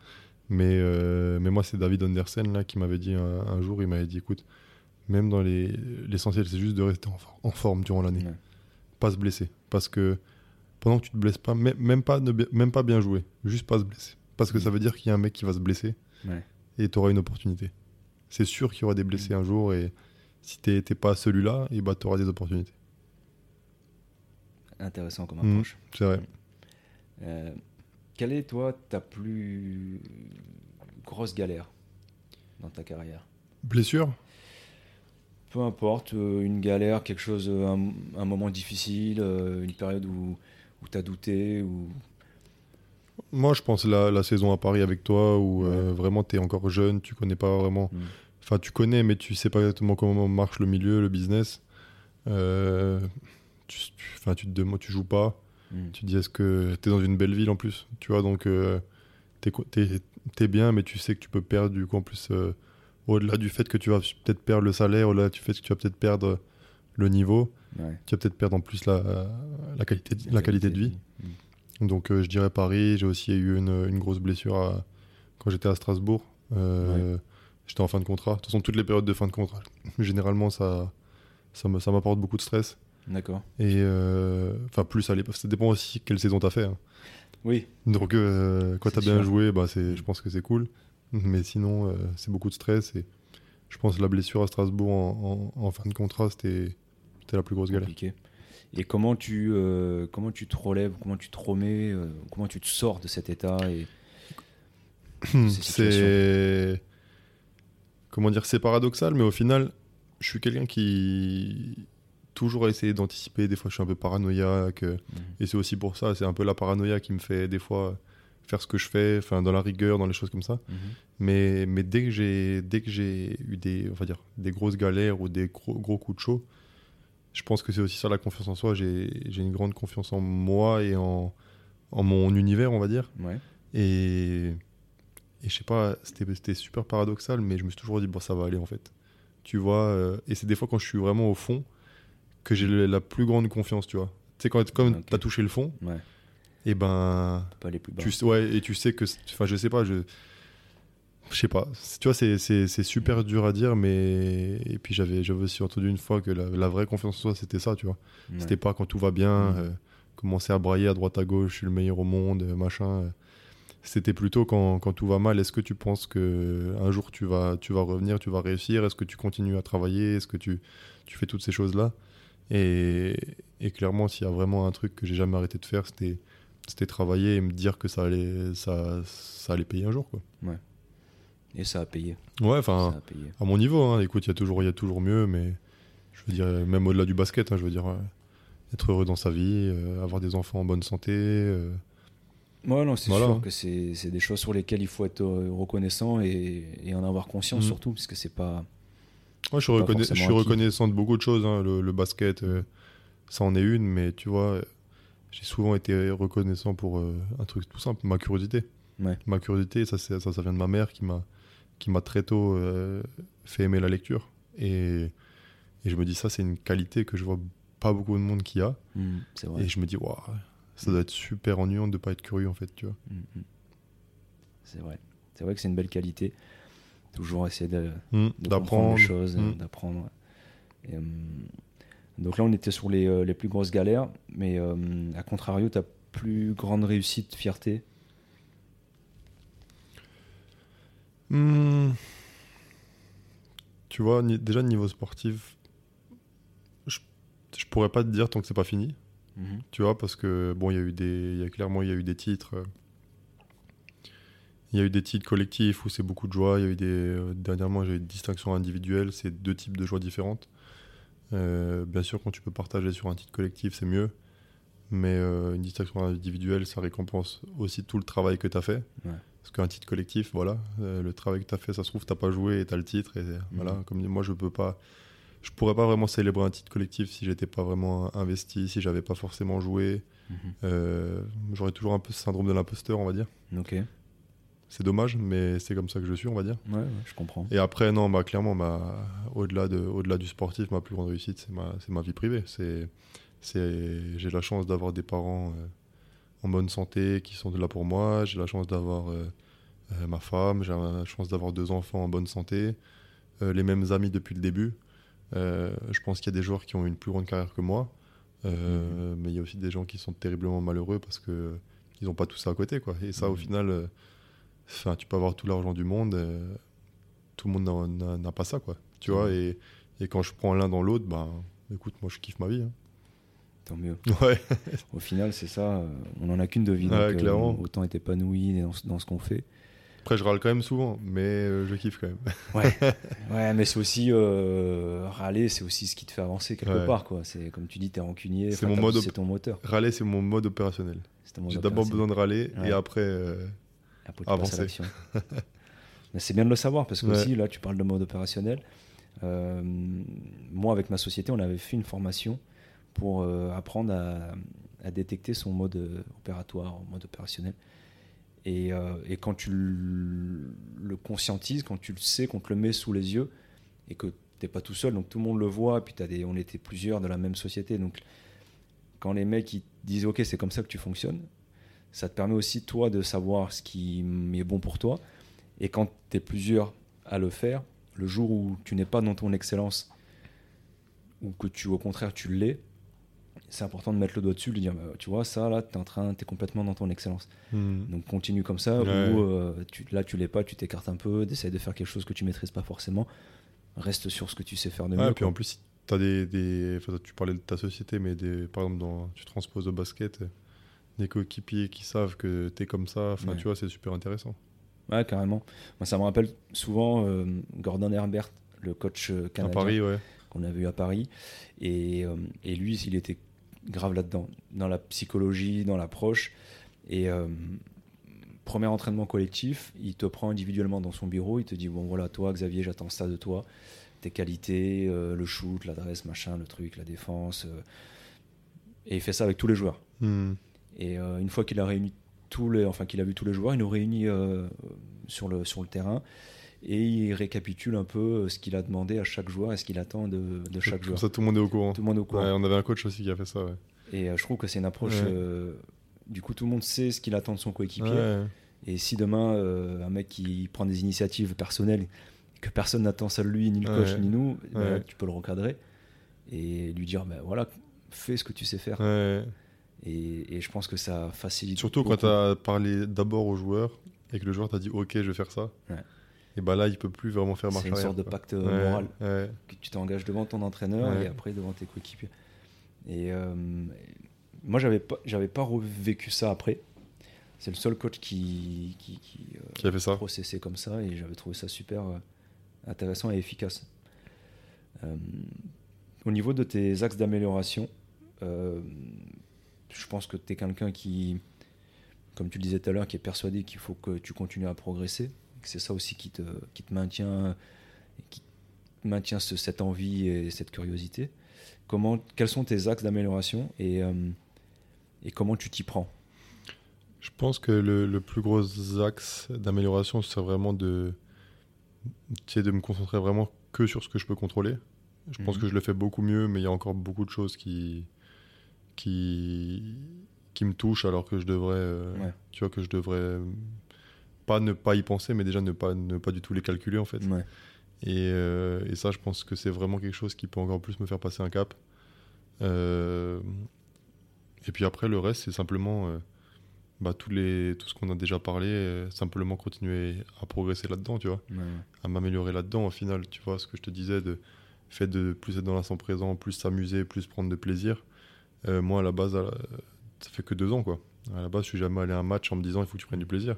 Je me disais juste, faut gagner le match, faut bien jouer. Enfin, tu vois, c'est c'est des choses comme ça. Donc, au final, je suis très encore très très perfectible euh, dans, dans ces aspects-là. Après, que ce soit voilà, dans la nutrition, dans le sommeil, tu peux toujours mieux faire. Et en fait, c'est c'est simplement, euh, tu vois, dans cette dans, dans cette balance, dans cet équilibre, euh, continuer à, à m'améliorer là-dedans. Ok. Et au quotidien, qu'est-ce qui, euh, qu'est-ce qui te nourrit? C'est quoi ton moteur quand tu te lèves le matin? Simplement d'essayer d'être, euh, tu vois, en bonne santé, d'être Ouais. bon dans ce que je fais, d'être Ouais. productif. Clairement, c'est. J'adore avoir des tâches, j'adore avoir Mhm. des tâches à faire et que et réussir à les faire dans une journée. Euh, je suis très, je suis très, très fâché, très râleur. Si euh, j'ai prévu de faire quelque chose, j'ai beaucoup de choses à faire, Ouais. je veux les faire et et, euh, et j'arrive pas quoi, tu vois. Il y a, il y a quelque chose qui était imprévu et qui m'empêche de faire ce que j'avais prévu de faire, tu vois. Mhm. Ça, ça me, ça me perturbe beaucoup et ça m'énerve. Mais du coup, c'est ce que tu disais tout à l'heure. Ça, c'est des choses que tu ne contrôles pas. Ouais, exactement. imprévus. Il faut que tu arrives à lâcher prise. euh, Ouais. Tu vois, il y a 15 Là-dessus, jours, encore. 15 jours, je révisais pour les partiels et Ouais. j'étais debout à 6 heures avec les enfants et je voulais réviser. Et j'avais Ouais. prévu de réviser. Je me dis, ah, ça tombe bien, en plus, je suis debout à 6 heures. Et je vais pouvoir réviser 2 heures. Mais en fait, réviser avec deux enfants, c'est, c'est impossible. c'est impossible. Et donc, du coup, tu vois, tu t'énerves, Ouais. mais en fait, euh, tu, après, tu, tu te sens bête parce que tu dis, attends, mais eux, ils. Ils sont, Ils, sont, pas là, ils sont pas là, ils sont pas là pour t'embêter en fait. Ils, ils font pas exprès, ils veulent juste ton attention. Mais du coup, tu as envie de leur expliquer que là, Mm. tu as vraiment besoin de réviser. Tu négocies un peu. Euh, mais bon, quand euh, ça, il avait même pas deux ans, donc la négociation, euh, tu vois, donc c'est Ouais, un peu c'est un peu des choses comme ça où il faut que j'arrive à, à progresser. C'est plus simple à dire maintenant avec toi, alors que j'ai bien dormi, que, Ouais. Mais que à 6 heures du matin, je te rassure, moi, quand t'es stressé pour des partiels, quoi. Alors c'est ça. Quand tu prévois de faire, un- de faire quelque chose et que ça se passe pas comme tu le, Mm. le souhaites, forcément, il y a. Mais voilà, c'est un travail. Et euh, c'est aussi euh, ce qui est beau dans, le chemin, dans le cheminement de vie, c'est de d'évoluer d'année en année, d'apprendre, de, de continuer à progresser. Et ces moments-là, euh, ce qui est intéressant, c'est de conscientiser un maximum de choses. Euh, parce que des fois, tu vas être dans un mood bizarre et tu sais pas pourquoi. Hmm. Tu, tu connais pas, t'as pas capté l'élément déclencheur, ou tu vas, être- tu vas te sentir super bien, super heureux et tu vas pas. Et Ça, c'est la méditation aussi qui m'a pas mal appris euh, à penser à ça. Ouais. Tu vois, des fois, je sais pas, t'as as lu un truc. Enfin, tu vois, je, vais rarement sur les réseaux sociaux en saison. Mm. Euh, Enfin, sur Twitter, parce que pour moi, c'est très négatif. Mm. Mais moi, en, en intersaison, écoute, j'y vais. C'est pas. C'est Enfin, j'ai moins besoin d'être euh, au top euh, psychologiquement, Ouais. tu vois. Et des fois, tu vas lire un truc ou tu vas écouter la radio ou. Je sais pas, il y a un truc qui va te mettre de mauvaise humeur. Ouais. Et avant ça, j'aurais juste simplement été de mauvaise humeur ou. euh, tu vois, énervé, quoi. Tu te serais. Alors que là, maintenant, j'arrive à me dire, attends, attends, pourquoi t'es pourquoi t'es énervé maintenant? Et t'y penses. Mhm. Et, euh, et en fait, à être conscient de ça, je me dis, oh, t'abuses, quoi. Ouais, T'abuses à être énervé pour ça, donc tu désamorces direct et, Mm. Et clairement réussir à, à capter tes pensées, ça, ça m'aide beaucoup aussi. C'est ça. Et quand tu es conscient de ça et puis de une multitude d'autres choses, puisque dans, dans une journée, déjà, on a des milliers de pensées et on passe toute notre vie avec, euh, avec nous, en fait, avec Mhm. la petite voix qu'on a dans la tête. Et si cette petite voix, elle te dit que des choses négatives, et qu'elle te rabaisse et qu'elle t'engraine à avoir des pensées, euh, voilà, t'énerver pour des trucs euh, que tu ne maîtrises pas, bah, tu, tu restes coincé dedans, quoi. Et, et clairement, ça te dessert sur du long terme. Euh, toi, tu as des routines le matin, au lever et, au- et le soir au coucher? Euh, J'aurais beaucoup aimé avoir des routines euh, le matin, mais euh, tant que les enfants seront pas. ils dorment, ils enfin, ça dort très bien, mais tu sais jamais à quelle heure ça va se lever. tu vois, donc au final, ça peut être euh, 5h30 comme euh, 8h, quoi, tu vois. Donc, donc j'ai évité parce que je, tu vois, c'est toujours pareil, si je mettais une routine en place et Ça te que frustre. Ça me frustre, ça Mhm. me frustrait plus que plus qu'autre chose. Donc euh, non, non, j'ai pas de, pour l'instant, j'ai pas de routine le matin. D'accord. Euh, à côté de ça, tu as lancé ta carrière d'entrepreneur puisque tu euh, organises des camps, des camps l'été pour de perfectionnement pour les jeunes basketteurs et basketteuses. Euh, du coup, c'est quelque chose qui, que tu as lancé avec Léo Westerman, Ouais. qui est un autre joueur de basket français international. Euh, Qu'est-ce qui t'a motivé à faire ça à la base? Et, euh, et comment tu le, tu le gères dans ton quotidien? Quelle, place ça prend? Et qu'est-ce que ça t'apporte aussi euh, Puisque c'est un, aspect euh, entrepreneur, donc euh, peut-être un peu de la- l'après-carrière. Comment toi tu l'abordes? Est-ce que tu te projettes déjà en disant bah, je- je- je- j'emmagasine le maximum d'expérience maintenant pour une éventuelle suite de carrière? Ou pas du tout? Non, bah déjà, moi, le, le cheminement, ça a été. euh, j'étais allé quand je jouais à Lasvel, j'étais allé sur les camps à, à Tony Parker l'été, en tant que joueur professionnel, et j'avais bien aimé. euh, tu sais, ça fait longtemps que j'avais pas fait un camp de basket. Ouais. Et ça t'a rapp- ça m'a un peu rappelé mon enfance et comment euh, les jeunes y revenaient, ils se connaissaient tous. Tu vois, j'avais juste bien aimé l'ambiance. Mhm. Et, et en Alsace, des fois, on allait des fois sur des camps de basket, mais qui n'étaient pas à notre nom. Et, et avec Léo, je lui ai dit, écoute, tant qu'à faire quelque chose, autant que. Si déjà notre nom est associé à quelque chose, Ouais, ouais. autant qu'on le fasse euh, 100% à, à notre image, en fait. Mhm. Je dis pas que les autres camps n'étaient pas bien, tu vois. C'est juste que, bah voilà, je voulais que l'affiche de notre camp, elle soit comme on veut, que Mhm. les coachs soient, sont- soient les coachs qu'on a choisis. Enfin, tu vois exactement euh, l'équipementier, on voulait que ce soit l'équipementier qu'on voulait, enfin, des Mhm. choses comme ça. Et, et ouais, on s'est on s'est lancé là-dedans, donc c'est une association à but euh, non caritatif. Et euh, ouais, et depuis, ça me prend. On a commencé en 2000, que je dise pas de bêtises maintenant. Euh, la première année, ça devait être 2019. Ouais, parce que la deuxième, il y a eu le Covid et c'était annulé. Donc 2019, la vraie première année, tu vois. Et depuis, donc là, on va faire notre troisième édition, vu a- parce qu'il y en a une qui a eu le Covid. On a d'abord Mhm. commencé par une semaine à, à Mulhouse. Là, on va faire une semaine à Strasbourg, une semaine à Mulhouse. D'accord. Et voilà, mon but, c'est toujours, comme je te dis, hein, toujours de, de progresser. Mhm. Je progresse jamais trop vite, donc ça veut dire que je, je vais jamais lancer deux semaines par deux semaines ou des choses comme ça. Je veux qu'une semaine marche, après j'en fais une deuxième. Par si la deuxième semaine marche, j'aimerais peut-être faire une semaine euh, l'année prochaine sur Limoges. Enfin, tu vois, des, des choses comme ça. Et après, ouais, ça m'a clair, ça me prend beaucoup de temps. Euh, Ça te plaît? Ouais, ça me plaît, ça me plaît. Je, je trouve, tu vois, euh, que ce soit la, ge- de la- de- dans la gestion de budget, euh, simplement voir une inscription sur ton camp, bah, c'est comme. euh, Mhm. c'est un peu comme quand tu es sur Facebook en 2008 et que tu as un ajout d'amis, tu vois. Enfin, c'est, c'est un petit truc, c'est dopamine, quoi. Ouais. Et, et donc voilà, c'est. Et puis, pareil, toujours essayer de s'améliorer. Comment on a fait cette année Est-ce que les jeunes ont aimé Pareil au niveau des coûts. Est-ce que Mhm. on a dépensé de l'argent là où il fallait pas Comment on peut essayer de s'améliorer, trouver plus de partenariats Euh, Donc ouais, c'est toujours dans la même démarche d'essayer de- d'améliorer euh, chaque année. Mhm. Et non, non, ça me prend beaucoup de temps. Et puis même dans les relations avec les parents, Ouais. enfin tu vois, prendre des nouvelles, comment chaque année est-ce que le, le petit a progressé. Et puis moi, je pense que le, le jour où je verrai un, un jeune du camp qui, tu vois, un jour il arrive en pro, Ouais. ça va être, euh, ça va être kiffant, tu vois. Mhm. Et, euh, et qu'est-ce que cette aventure t'apporte, euh, on va dire toi humainement et euh, en tant que joueur, est-ce que ça, cette aventure entrepreneuriale t'apporte des, euh, des bénéfices, Ben, te fait progresser? Ouais, de, clairement, de, tu vois, de, toujours dans la gestion, dans l'organisation.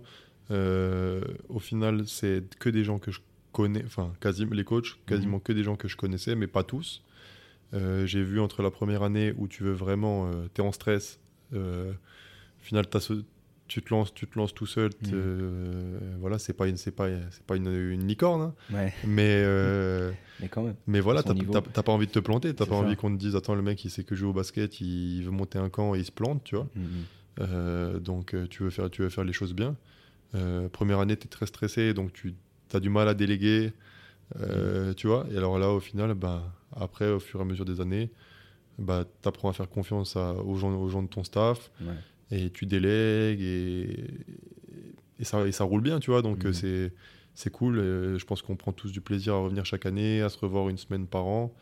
Euh, moi, j'aimerais bien construire, tu vois, ça sur la, la durée. Et, et pourquoi pas, euh, quand j'arrêterai le basket, pourquoi pas faire une académie et pousser le truc encore un peu plus loin, quoi. Ok, super.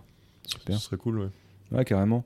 Et, euh, et alors, je vais te poser la question de l'autre côté. Qu'est-ce que ton, tes qualités de basketteur t'apportent dans la gestion de ton, ton business?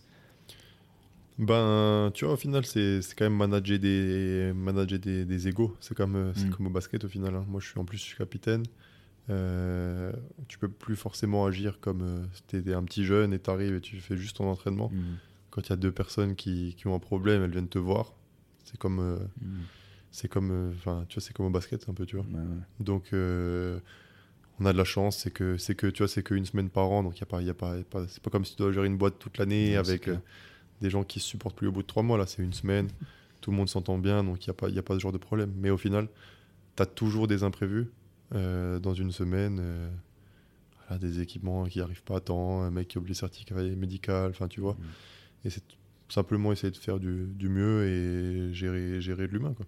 Ok.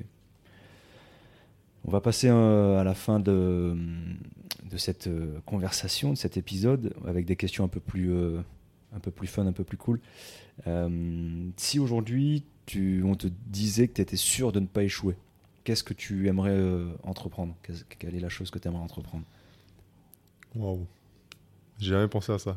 Elle est bonne, hein, la question. Ouais, elle est très très bonne. très très très bonne. Parce que souvent, tu as les gens, en Ouais. fait, ils, ils ont plein d'envie, plein d'idées, mais ils vont pas passer à l'action parce qu'ils ont peur soit d'échouer, soit du regard des autres, soit de Ouais, ce que vont penser les, les autres. Mais si là, demain, je te dis, tu es sûr de réussir, 100%. Honnêtement, moi, c'est, tu vois, monter une académie dans le basket ou là, je suis en train de monter une, une petite euh, société dans le vin. Ah, génial. Euh, ouais, c'est le, c'est la prochaine étape. Je pense que j'ai pas envie de. Enfin, tu vois, ce serait vraiment ça, quoi, tu vois. Ce serait vraiment euh, faire ça à côté, avoir bien géré mon argent et simplement avoir des, des sociétés qui me plaisent et essayer de les pousser le plus loin possible. Tu vois, tu commences, tu sais pas où tu veux t'arrêter Mhm. et essayer de développer le, le- le plus loin possible. Mais tu vois, je te dirais pas un autre truc, euh, lancer des fusées ou, euh, ou construire une Tesla, enfin tu vois. Non, donc ça me, ça me plaît bien parce qu'au final, je me dis, euh, j'ai pas forcément euh, peur et du coup, je j'ose pas me lancer, quoi, tu vois. Ok. Et cette idée de projet de- dans le vin, c'est quelque chose que tu. qui commence à maturer dans ta tête, à prendre forme, ou c'est encore trop tôt? Non, non, on est, on, est, on est quasiment en train de la lancer avec des, des amis, là, on aimerait... euh, on aimerait euh, Au final, je me rends compte que je connais quand même beaucoup de monde qui aime le vin. Mhm. Je connais beaucoup de monde qui, qui vendent du vin. Ouais. Tu vois, donc... euh, et je connais beaucoup de monde qui aime du vin et qui se font pigeonner. Ouais. Et ça me, ça, me- ça me pique un peu parce que c'est un, c'est un milieu où euh, quand t'as l'impression que de, de- des fois on te parle et d'être bête, quoi, tu vois. Ouais. Et les gens qui veulent vraiment t'arnaquer, bah ils t'arnaquent, quoi, parce que t'as l'impression d'être bête et, et je me rends compte que moi, toutes les personnes qui, qui, que ce soit des, des- des grands vignerons ou des, des amis qui travaillent là-dedans, Mm. et ben ils te disent que c'est pas compliqué quoi. C'est ceux qui ceux qui emploient des, des grands mots, c'est là qui c'est des escrocs quoi. Donc tu vois, ça, je, me, je me dis simplement, tu vois, essayer de bah, que tout le monde s'y retrouve en fait. D'accord. Et, euh, et ça consisterait en quoi exactement? Tu, tu vendrais, tu conseillerais? Non, non, ce serait, vraiment peut-être au début, euh, toujours pareil, au début, commencer, commencer doucement, essayer de. Toutes les personnes qui, que je sais qui aiment le vin, essayer de euh, proposer un, un domaine par mois, par exemple, D'accord. tu vois, et, et faire une petite dégustation, proposer du vin euh, à des tarifs euh, attractifs. Euh, Enfin, pareil, pour que tout le monde s'y retrouve. Et je pense, que tu vas commencer là-dedans, Ouais. après, tu vois comment ça se passe, étendre, étendre l'offre. Euh, pareil, un truc qu'il faut qu'il soit euh, en adéquation avec, euh, avec ma vie, tu vois. Bien sûr. Donc je peux pas avoir, euh, tu vois, pas un truc où tu as du stock et tu dois euh, passer ta journée à, à chercher des caisses parce que tu as entraînement, quoi. Ouais, grave. Et, et est-ce que c'est ton expérience avec le, le camp de basket qui t'a donné le goût de, de l'entrepreneuriat et de te dire bah, j'ai réussi à faire ça, maintenant je vais peut-être passer à autre chose Ça t'a donné confiance? Ouais, il y a ça, il y a aussi, il y a aussi ce que j'apprends à l'école, tu vois, c'est... Ouais. C'est... Je, je sais... clairement, hein, ça reste une école et je, Mhm. je vais pas, tout ne va pas me servir dans ma vie. Ouais. Euh, mais il y a toujours des choses dans, dans quelques matières où je, je m'en sers et, et, et dans ma vie, après, je me dis, ah, ça, ça peut me servir là, ça, ça peut me servir. Ça se trouve, il y aura peut-être que 10%, tu vois. Mhm. Ce sera toujours 10% de prix, quoi. C'est clair. Et, euh, et ouais, le, le- le camp de basket, euh, bah, j'aime, tu vois, quand c'est dur au début. Et alors, tu râles, tu t'énerves, et c'est dur, et pourquoi je me suis embarqué là-dedans. Et, et j'aurais pu être tranquillement à me lever à 10h et aller jouer au basket comme euh, Mhm. 99% des basketteurs. Enfin, tu vois. euh, mais au final, après, j'aime. euh, ouais, c'est ça ce que c'est ça ce que j'aime, être, être débordé et, et essayer de faire des choses, réussir. Et après, au final, ça se passe mal. euh, C'est la vie. hein, c'est pas. Ça m'embêtera, bien sûr, hein, parce Ouais. que je suis un compétiteur. Mais euh, mais je préfère. euh, Je préfère. Tu euh, ça passer que- à l'action Ouais, clairement, clairement. que rien faire. Hmm. Ok. Si tu pouvais voyager dans le temps, euh, quel conseil tu te donnerais, euh, disons, euh, au centre d'information de Chalon-sur-Saône au tout début, de, aux prémices de Mhm. ta carrière? Ça va aller. ça va aller. T'auras une belle vie. Ouais, bon, par contre, travaille dur quand même, parce que ouais, travaille dur et sois consistant. Mais te prends pas la tête, tu vas avoir des, des moments difficiles, mais te prends pas trop la tête. Ça va, ça va aller, ça- va tout aller. ira bien. Bon, plutôt rassurant. Voilà. Euh, et avec du recul aujourd'hui, est-ce que tu aurais imaginé réaliser euh, bah, la carrière que tu es en train de réaliser? Et euh, si oui, pourquoi tu, tu n'es pas surpris? Bah, tu sais, c'est toujours un peu paradoxal parce que quand tu arrives à un certain niveau, t'en veux toujours plus. Tu vois, tu te dis, ah, enfin, t'es Ouais, en jeune, tu vois des gars de ta, génération, des gars contre qui t'as joué, ils vont en NBA, donc tu vas aller en NBA, tu Mhm. vas aller en Euroleague, tu veux. Et après, tu y repenses un peu plus et tu te dis, mais attends, quand j'étais tout jeune, j'allais voir des joueurs de Pro B. Ouais. Et je me disais, waouh, qu'est-ce qu'ils sont forts. Et si un jour Ouais. j'arrive euh, à ce niveau-là, ben, j'aurais réussi, quoi, tu vois. Mhm. Je peux être basketteur professionnel, tu vois. ouais, Et donc, en fait, c'est là où, euh, si tu as un peu de perspective, tu te dis, bah, franchement, euh, je, suis déjà, je suis déjà fier de ma carrière et je suis déjà fier de ce que j'ai fait. Euh, encore une fois, comme dit, j'étais pas le. J'étais pas le gars le plus athlétique, avec le plus de disposition, on va dire. ouais. Mais tu vois, donc au final, je suis. Mais si, mais si je me disais pas, tu peux faire mieux, tu peux aller plus haut, ouais. bah je serais jamais là, tu vois. C'est. Je, pense qu'au final, je suis un peu au juste milieu, quoi, D'accord. avec euh, ces deux façons de penser. Ok. Et, euh, et est-ce qu'il y a eu, tu avais des barrières mentales des- ou des pensées limitantes que tu avais peut-être au début et que tu as réussi à faire, euh, à faire péter euh, Non, je pense que à partir du moment où je me suis entraîné avec euh, les pros, Ouais. euh, je pense que ça s'est très vite. ça s'est très vite. les, les pensées limitantes, Mhm. les barrières mentales, elles ont, elles ont un peu explosé. Mhm. Tu vois, dans le sens où chaque fois que j'ai été sur un terrain avec des, des, des, des joueurs d'un standing supérieur, ça veut dire tes, tes espoirs avec des pros Ouais, ou premier match en Euroleague, et ben tu, voilà, tu peux perdre, tu peux être. euh, voilà, mais tu te dis pas, Waouh, les mecs, c'est des extraterrestres. Quoi. Tu vois, tu te dis, ouais, ils sont bons, mais est-ce qu'ils sont vraiment dix fois meilleurs que toi Tu vois, c'est pas.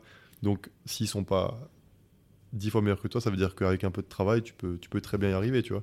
ok. Donc, euh, non, après, clairement aussi, des fois, ce qui m'a fait peur, c'est c'est que tu sais que dans ce milieu, il n'y a pas que toi qui décides. Quoi, tu vois, c'est Ouais.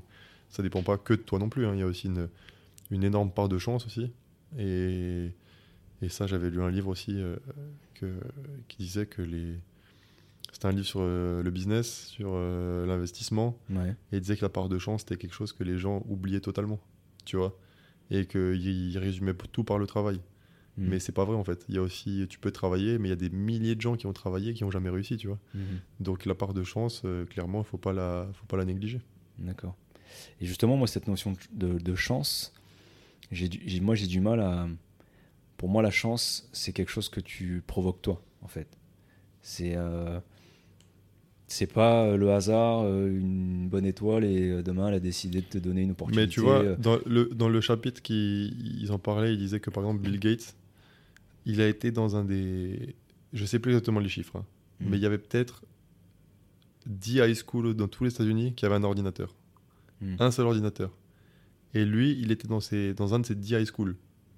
Donc après, tout a découlé de là, tu vois. mhm.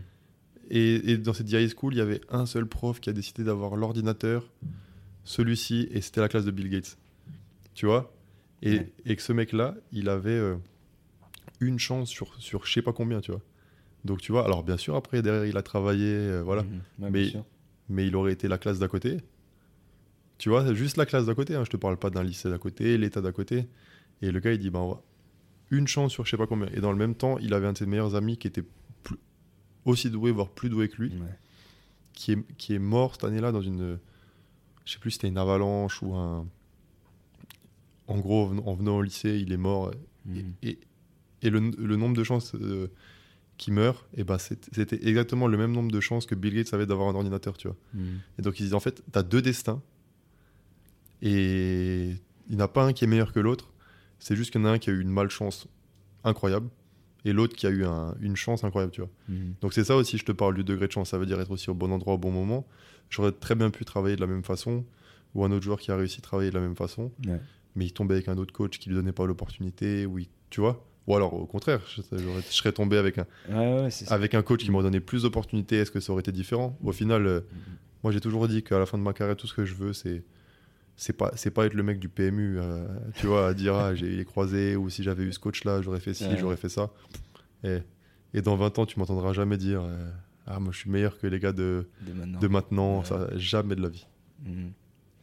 Mais c'est vrai que. Qui sont plus fous que moi et que je trouve qu'ils sont ridicules des fois, oui. mais que je sois meilleur que non, tu vois. Ouais, je vois.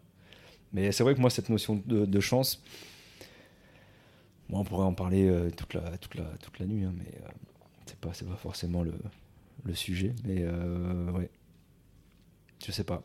Après, le mec qui pense que il fait rien de sa journée, il va juste jouer à l'euro million, Oui, ça c'est autre chose. tu vois, ça c'est autre chose. Mais euh, mais tu vois, des fois c'est aussi tu aussi l'effet papillon. Oui. Tu prends une décision qui va aller là, là, là, là et là. T'aurais juste simplement, sim- simplement pris un autre chemin au début. repris un autre chemin. Mais est-ce que tu n'es pas euh, à l'origine de justement de cette prise de. Parce que l'effet papillon, à un moment donné, il y, a une- il y a une première impulsion. Et après, bon, ça, ça influe sur beaucoup de- de- de- d'événements derrière. Mais c'est peut-être la petite chose que tu as fait à un moment donné qui va provoquer tout le reste. Ouais, c'est possible. Et- mais bon. Mhm.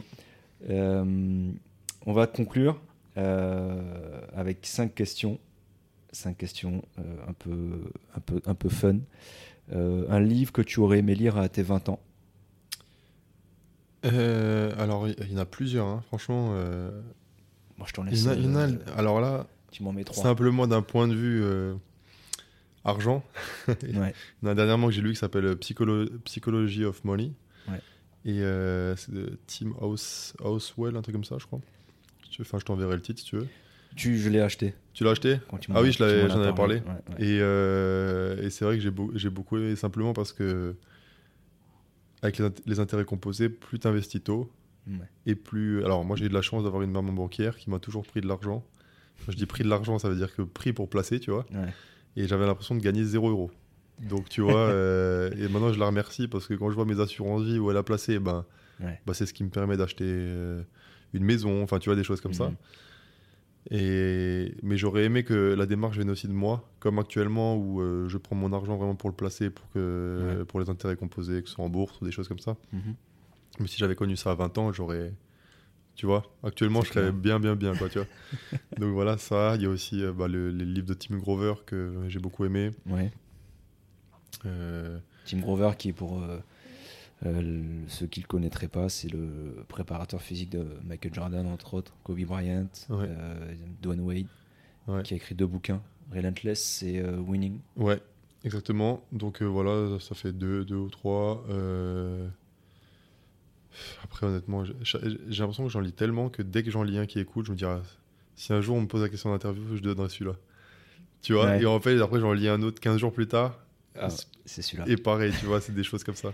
C'est vrai que tu lis beaucoup. Ouais, je l'ai beaucoup, ouais. Tu lis beaucoup, beaucoup, et depuis très longtemps. Ouais, C'est assez. euh, c'est- c'est- Dans le basket, t'es presque euh, un ovni, en fait. Et puis, euh, tu vois, j'adore retomber sur des anciens livres. Oui, parce que quand tu les Ouais. relis euh, à chaque Puis même, je les période, relis pas forcément, mais quand je vois la couverture, Ouais, ça tu vois, il y a tout qui revient, qui revient, et, et c'est vrai que des fois, je, peux, je passe des conversations avec des gens sur un sujet, je dis, ah, j'ai lu ça, ça vient de là. Alors, tu vois, les gens te disent, ouais, mais la vie, c'est pas que les livres, tu Mm, vois. euh, mm. oui, je suis d'accord, c'est pas. euh, Mais en tout cas, moi, j'ai appris beaucoup de choses dans, dans les livres, et souvent, c'est. C'est pas simplement de la théorie, c'est des gens qui ont vécu des choses et simplement de me servir des erreurs des autres pour pas, pas faire les mêmes. Quoi. Clairement.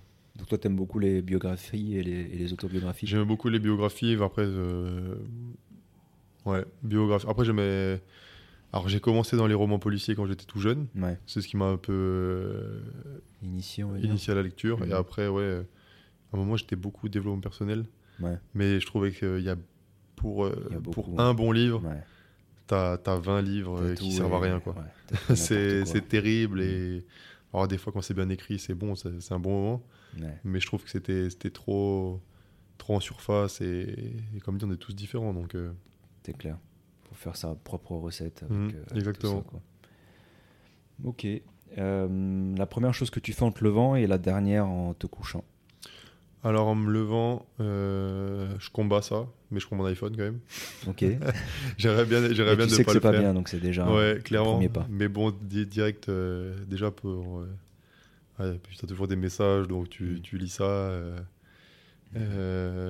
sinon, quand ou alors à, à part quand c'est les finales NBA, Ouais. je touche pas l'iPhone, je vais direct sur l'ordi et je regarde le match où tu sais, tu peux cacher le score. Ouais.